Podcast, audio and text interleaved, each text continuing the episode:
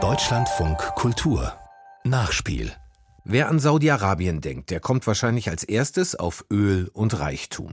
Aber weil die Ressource endlich ist, baut die Monarchie die Wirtschaft um und setzt auf Tourismus und ausländische Investitionen und auf die Sportindustrie.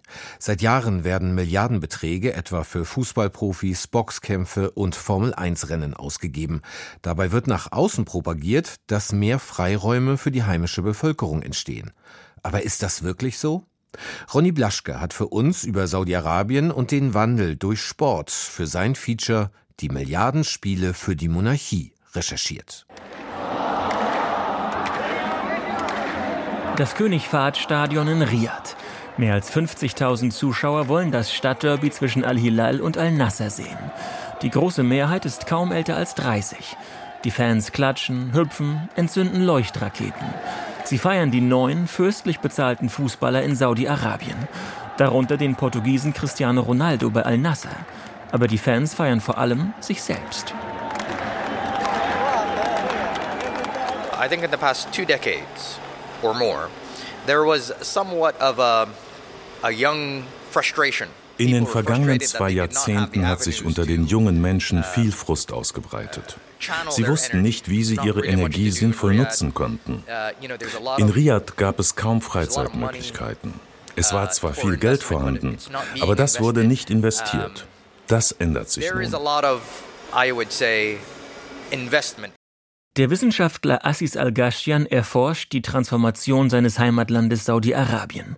Rund 70 Prozent der Bevölkerung sind jünger als 30. Noch sind die Öleinnahmen hoch, aber langfristig werden sie sinken. Und so kann die Monarchie nicht mehr allen Bürgern einen lukrativen Job im Staatswesen anbieten.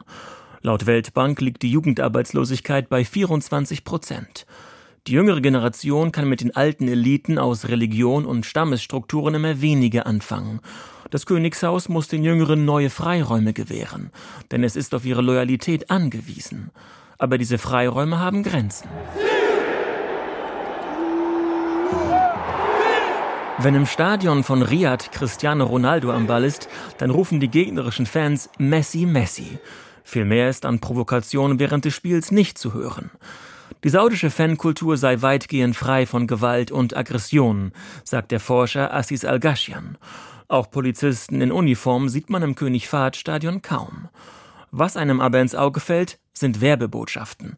Auf Plakaten, Leinwänden und Banden am Spielfeldrand. Dabei geht es um die Großprojekte von Saudi-Arabien. Zum Beispiel um die Weltausstellung Expo, die 2030 in Riyadh stattfinden soll. You know, Saudi now Saudi-Arabien diversifiziert seine Wirtschaft. Die hohen Öleinnahmen sollen langfristig in den Aufbau anderer Industrien fließen. Dabei geht es um Tourismus, Dienstleistungen und die Öffnung für ausländische Investitionen. Die Regierung möchte sich für unterschiedliche Zielgruppen öffnen. Und Fußballer wie Ronaldo mit ihrer großen medialen Reichweite erzeugen Öffentlichkeit dafür. You know, how many Instagram followers does he have? And this time around, it's Max Verstappen that wins out. He takes victory in the Saudi Arabian Grand Prix. Nach Berechnungen der britischen Zeitung Guardian hat das Königshaus seit 2021 mehr als 5 Milliarden Euro in die Sportindustrie investiert. Seither finden im Königreich Formel 1 Rennen und Boxkämpfe statt, auch Tennisturniere, Handballspiele, Wrestling-Shows. Die Schnittstelle für diese Offensive ist der Public Investment Fund, der PIF, einer der größten staatlichen Investitionsfonds der Welt mit einem Volumen von geschätzt 700 Milliarden Euro. It's Saudi Arabia's sovereign wealth fund. And at least one country is hoping to get some of that good PR. There's a word for that. Sports washing. Der PIF hat jeweils 75 Prozent an den vier großen Fußballclubs in Saudi-Arabien übernommen. Zwei sind in Riyadh beheimatet, zwei in der Hafenstadt Jeddah. 2023 soll fast eine Milliarde Euro in Ablösesummen und Gehälter für neue Spieler geflossen sein. Ronaldo erhält bei Al-Nasser angeblich 190 Millionen Euro pro Jahr. Es sind Summen, die im Westen mit dem Begriff Sportswashing überschrieben werden. Eine Strategie, um den schlechten Ruf eines Regimes im Ausland zu verbessern. Die internationale Wirkung sei das eine, sagt der Forscher Assis Al-Ghashian, aber die Sportoffensive solle vor allem nach innen wirken. Es wird interessant zu beobachten, wie Saudi-Arabien die vielen Großprojekte umsetzen wird. Es sollen ja neue moderne Städte, Tourismusanlagen und Parks entstehen. Auch für den Sport sind viele Anlagen geplant. 2034 wird dann voraussichtlich die Fußball-Weltmeisterschaft in Saudi-Arabien stattfinden. Dafür brauchen wir eine Infrastruktur, Stadien, Straßen, Hotels. Ich gehe davon aus, dass diese Projekte den Arbeitsmarkt und den Konsum anregen werden. Es werden neue Geschäfte entstehen, neue Jobs. Die inländischen Auswirkungen der Sportstrategie stehen im Mittelpunkt. In my opinion, I think that is at the heart der Kronprinz und de facto Herrscher Mohammed bin Salman muss neue Wege finden, um den Wohlstand zu sichern und damit seine eigene Macht. Bis 2030 könnte die Bevölkerung Saudi-Arabiens von 36 auf 41 Millionen wachsen. Schon heute leben drei Millionen Menschen unterhalb der Armutsgrenze und jährlich drängen mindestens 250.000 Menschen auf den Arbeitsmarkt. Die neue glamouröse Sportindustrie soll Ablenkung schaffen und Identität stiften. Ich glaube, das ist einfach auch ein politisches Signal. Wenn, wenn man in Saudi-Arabien gerade sich umhört, dann gibt es da einen großen Nationalismus, es gibt einen großen Patriotismus, eine große Euphorie, dieses Land äh, verändern zu wollen. Der Islamwissenschaftler Sebastian Sohns reist seit anderthalb Jahrzehnten immer wieder nach Saudi-Arabien. In seinem Buch Die neuen Herrscher am Golf beschreibt er die Transformation auch den Einfluss des Sports. Da spielt eben natürlich Fitness und Gesundheit eine gewisse Rolle, gerade auch vor dem Hintergrund dass viele Menschen, gerade viele junge Menschen, auch extrem in Anspruch genommen werden, ähm, die Erwartungshaltung extrem hoch ist, im Job auch wirklich zu performen und Leistungen zu erbringen, die ihre Eltern niemals erbringen mussten, weil es damals eben nicht notwendig war. Aber mittlerweile ist der Konkurrenzkampf enorm auf dem Arbeitsmarkt für Frauen wie für Männer. Und dafür muss man auch eine gewisse körperliche Robustheit mit sich bringen.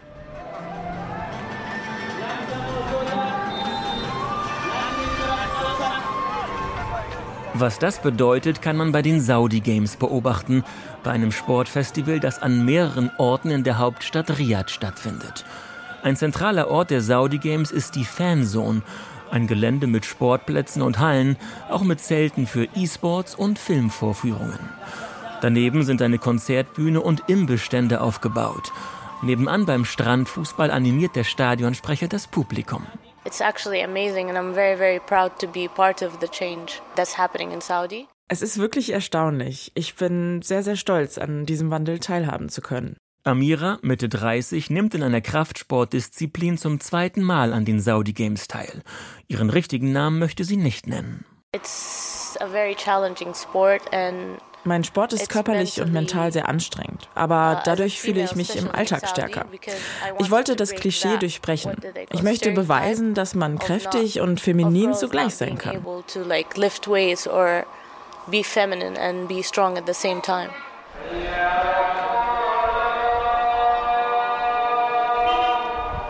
In Saudi-Arabien dominierte über Generationen der Wahhabismus den Alltag, eine streng konservative Strömung des sunnitischen Islam. Das asketische Verständnis der Wahhabiten lehnt die Konsumgesellschaft ab, demnach auch Unterhaltung, Musik und die Glorifizierung von menschlichen Leistungen. Über lange Phasen des vergangenen Jahrhunderts beschritten die Monarchie und die Rechtsgelehrten denselben Weg. Kinos und Konzertsäle blieben verschlossen. Frauen standen lebenslang unter männlicher Vormundschaft. Sie mussten in Cafés oder Einkaufszentren getrennte Eingänge nutzen und durften Sportwettbewerbe von Männern nicht besuchen. Die Kraftsportlerin Amira erinnert sich an ihre Jugend Anfang des Jahrtausends. Growing up in my generation, we didn't have als ich aufgewachsen bin, gab es keinerlei Sportangebote für Mädchen und Frauen. Es gab nicht mal Fitnessstudios. Ich habe immer gedacht, dass ich das Land verlassen muss, um sportlich erfolgreich zu sein. Ich habe für den Wandel gebetet. In ihrer Jugend wurde Amira oft von der Religionspolizei angehalten und darauf hingewiesen, wenn ihr Kopftuch verrutscht war. Sie stammt aus einer vergleichsweise liberalen Familie. Ihre Eltern motivierten sie, Sport zu treiben, und so ging sie in der Nachbarschaft mit einer Sondererlaubnis ins Fitnessstudio von Aramco, dem großen US-amerikanischen Ölkonzern in Saudi-Arabien. Aber das reichte ihr nicht. Ich habe eine Weile in Japan gelebt und dort studiert. Eines Tages kam im Fitnessstudio ein Trainer auf mich zu und fragte, ob ich professionell in einem Club trainieren wolle. Er sah Potenzial in mir. Irgendwann nahm ich an lokalen Wettbewerben teil. Ich wurde besser und dachte mir, das ist genau, was ich will. An einem Freitagvormittag sitzt Amira mit zwei Freundinnen in einem trendigen Café in Alolaya im Geschäftsviertel von Riyadh. Die Betreiber haben die Vorhänge an den Fenstern heruntergelassen und den Verkauf vorübergehend eingestellt. Denn es ist die Zeit des wichtigen Freitagsgebets. Amira scheint die Ruhe in der Stadt zu genießen und erzählt, wie sie im August 2012 hoffnungsvoll vor dem Fernseher saß. Bei den Olympischen Sommerspielen in London trat Saudi-Arabien auch mit drei Sportlerinnen an, zum ersten Mal in der Geschichte. Nun, da der Wohlstand langfristig nicht mehr sicher ist, stellt das saudische Königshaus die wirtschaftliche Transformation über religiöse Dogmen. Stolz verweist Mohammed bin Salman darauf, dass Frauen inzwischen in der Regierung arbeiten, als Diplomatinnen wirken oder erfolgreich im Spitzensport sind. Frauen können uh, heute alles erreichen. Die Regierung gibt uns das Gefühl, dass es für uns keine Grenzen mehr gibt. Das ist toll. Für eine Zukunft ohne Öl ist Saudi-Arabien auf eine vielseitig ausgebildete Bevölkerung angewiesen. 1990 waren 11 Prozent der Frauen in Saudi-Arabien erwerbstätig. Mittlerweile sollen es fast 40 Prozent sein. Saudische Sportverbände gründen Frauenteams, bilden Trainerinnen aus, berufen Funktionärinnen. Einige Fußballclubs lassen ihre neuen Frauenteams in denselben Stadien spielen wie die Männer. Beim Kronprinzen stehen Sportlerinnen wie Amira hoch im Kurs. Sie holt ihr Handy hervor und scrollt über das Display. Auf Instagram hat sie mehr als 5000 Follower. Sie zeigt sich auf Fotos beim Training, vor dem Spiegel, beim Kaffeebesuch mit ihrem Hund. Sie zeigt ihre Bauchmuskeln und gibt sich modebewusst. Auf keinem Bild trägt Amira die Abaya, das schwarze Überkleid, das in Saudi-Arabien nicht mehr Pflicht ist, aber von vielen Frauen noch immer getragen wird. Ich erhalte viele Nachrichten von Mädchen und jungen Frauen. Wenn ich auch nur eine von ihnen inspirieren kann, dann freut mich das sehr. Sie fragen häufig nach Tipps für Ernährung und Training.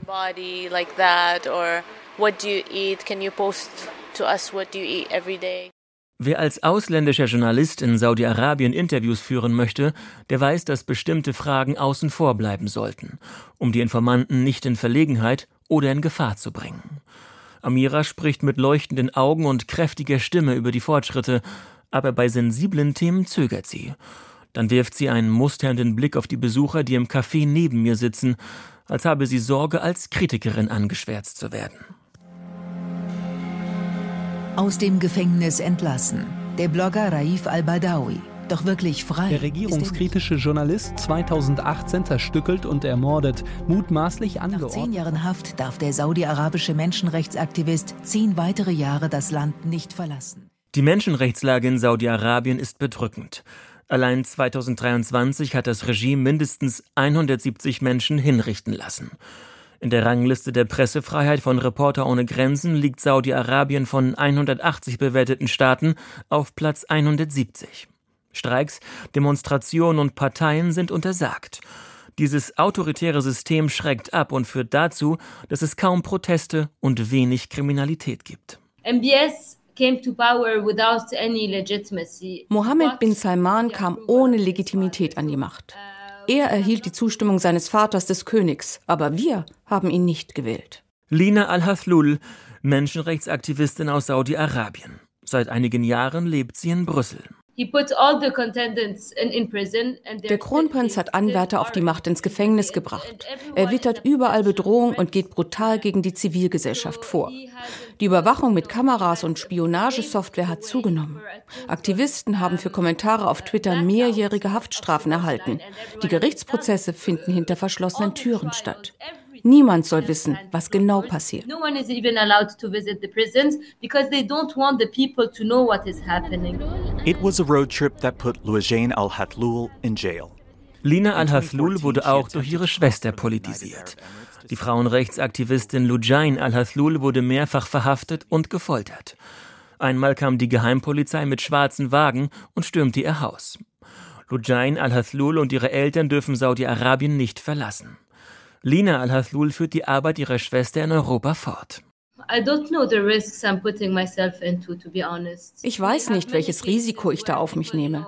Aktivisten im Ausland werden oft damit eingeschüchtert, dass ihre Verwandten in Saudi-Arabien verhaftet werden. Das Regime propagiert ein neues Narrativ. Jeder, der das Land verlässt und im Ausland womöglich Asyl beantragt, ist ein Verräter. Viele Trolle in den sozialen Medien stützten diese Erzählung mit gefälschten Informationen you know, publishing, you know, fake information. And I now give the floor to the International Service for Human Rights. The floor is yours. Thank you, Madam Vice President. My name is Lina. Lina Al-Haslul ist in Europa viel unterwegs. Sie nimmt an Kundgebungen teil, hält Vorträge, gibt Interviews. Sie weist darauf hin, dass Frauen in Saudi-Arabien rechtlich noch immer schlechter gestellt sind als Männer, dass sie im eigenen Haushalt oft bedroht, schikaniert und geschlagen werden und dass etliche Frauen, die geflohen sind, gewaltsam wieder nach Saudi-Arabien gebracht werden. Ist die vielbeschworene Öffnung des Landes nur Fassade? Uh, die Öffnung für westliche Touristen und die wachsende Repression für die saudische Zivilgesellschaft gehen Hand in Hand. Es gibt jetzt zwar viele Unterhaltungsformate nach westlichem Vorbild, aber ohne Meinungsfreiheit im Land sind sie nur Propaganda.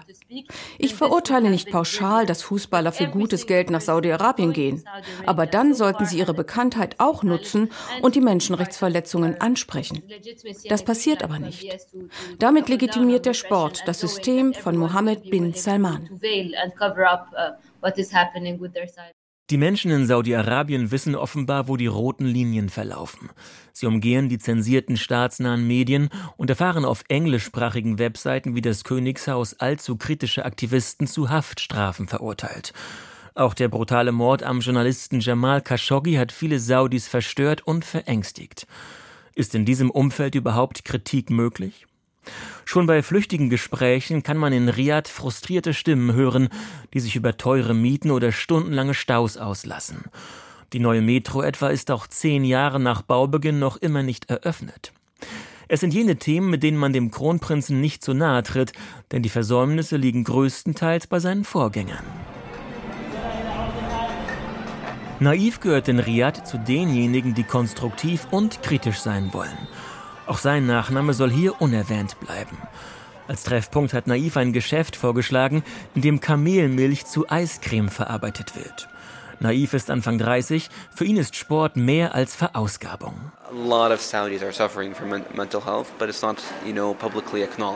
Viele Saudis leiden an psychologischen Problemen, aber darüber wird öffentlich kaum gesprochen.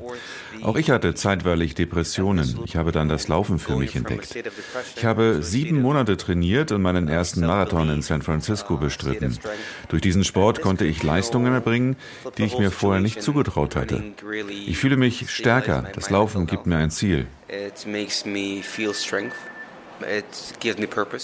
Naiv hat inzwischen fünf Marathons bestritten, aber trainieren in Riad, das ist noch immer schwer.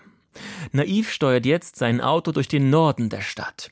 Achtspurige Autobahnen, glitzernde Bürotürme, riesige Einkaufszentren.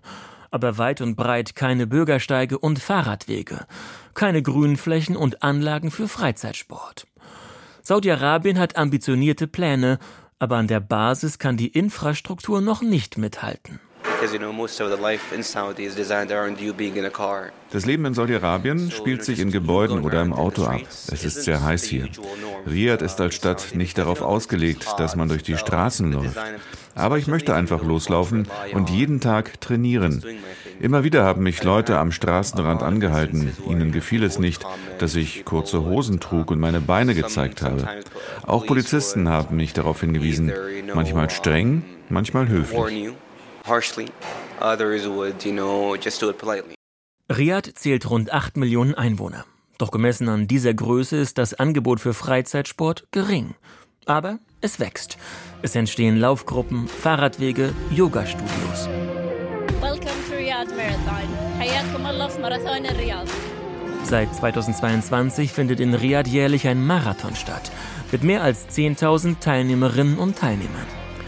Bei jedem Marathon, sagt Naiv, werde ein bisschen mehr über Bewegung gesprochen, über Gesundheitsförderung, auch über den Mangel an Sportlehrern. Fast 20 Prozent der Bevölkerung in Saudi-Arabien leben mit Diabetes, mehr als 50 Prozent mit Übergewicht. Beides sind internationale Spitzenwerte. Die Regierung möchte die Zahl der Menschen, die mindestens einmal pro Woche Sport treiben, bis 2030 von 13 auf 40 Prozent steigern. Früher in der Schule konzentrierte sich der Unterricht auf Mathe und Naturwissenschaften. Wir hatten eine Stunde Sport in der Woche. Und wenn die Klasse sich nicht benahm, dann wurde der Sport als Strafe gestrichen. Sport wurde als Luxus angesehen, nicht als Notwendigkeit. Inzwischen sehen immer mehr Leute, dass sich durch Sport auch die Kosten für das Gesundheitssystem reduzieren lassen. Die Zahl der Studenten im Sport- und Gesundheitsbereich wächst. Saudi-Arabien will ein Machtzentrum des Sports im 21. Jahrhundert werden. Und andere Länder könnten profitieren. Die Handelsbeziehungen zwischen Saudi-Arabien und Europa sind eng, doch sie dürften noch lukrativer werden. Auch deutsche Konzerne, Architekten und Zulieferer hoffen auf milliardenschwere Aufträge für den Bau von Stadien, Hotels und Straßen. Aber langfristig hat Saudi-Arabien andere Pläne, sagt Robert Chatterjee, stellvertretender Chefredakteur des Nahostmagazins Zenit. Strategisch möchte man jetzt nicht irgendwie die nächsten 200 Jahre unsere deutschen Autos abnehmen, sondern man möchte die ja selber bauen. Und man möchte den Westen als Zentrum der Industrieproduktion ablösen. Where in the world could this be? Saudi. Saudi-Arabien will durch Sport eine stärkere Zusammenarbeit mit anderen Staaten ebnen, in Diplomatie und Wirtschaft. Die Tourismusbehörde Visit Saudi ist als Partner in der spanischen Fußballliga eingestiegen. Die neue Fluglinie Riyadh Air als Trikotsponsor bei Atletico Madrid. Der Ölkonzern Saudi Aramco mischt in der Formel 1, im Tennis und im indischen Cricket mit. Und 2021 sicherte sich Saudi-Arabien über seinen Staatsfonds 80 Prozent der Anteile am englischen Fußballclub Newcastle United. Sind Investitionen aus Riyadh auch im deutschen Fußball möglich? Und wie sollte sich der DFB mit Blick auf die WM 2034 in Saudi-Arabien positionieren? Der Journalist Robert Chatterjee. Ich glaube, wir werden das ähnlich sehen wie bei Katar. Ich glaube, was beide Turniere gemeinsam haben, ist, dass da so ein unheimlich langer Zeitraum eigentlich dazwischen liegt. Das gab es ja bei keinen anderen WM-Turnieren, dass man im Prinzip über ein Jahrzehnt Zeit hat. Die Lehre aus Katar war eher, lass uns lieber eigentlich nichts machen. Selbst wenn wir was machen, kriegen wir es von allen Seiten und werden eigentlich nur kritisiert und wir bewirken auch nicht wirklich was. Insofern denke ich, dass da noch weniger kommt.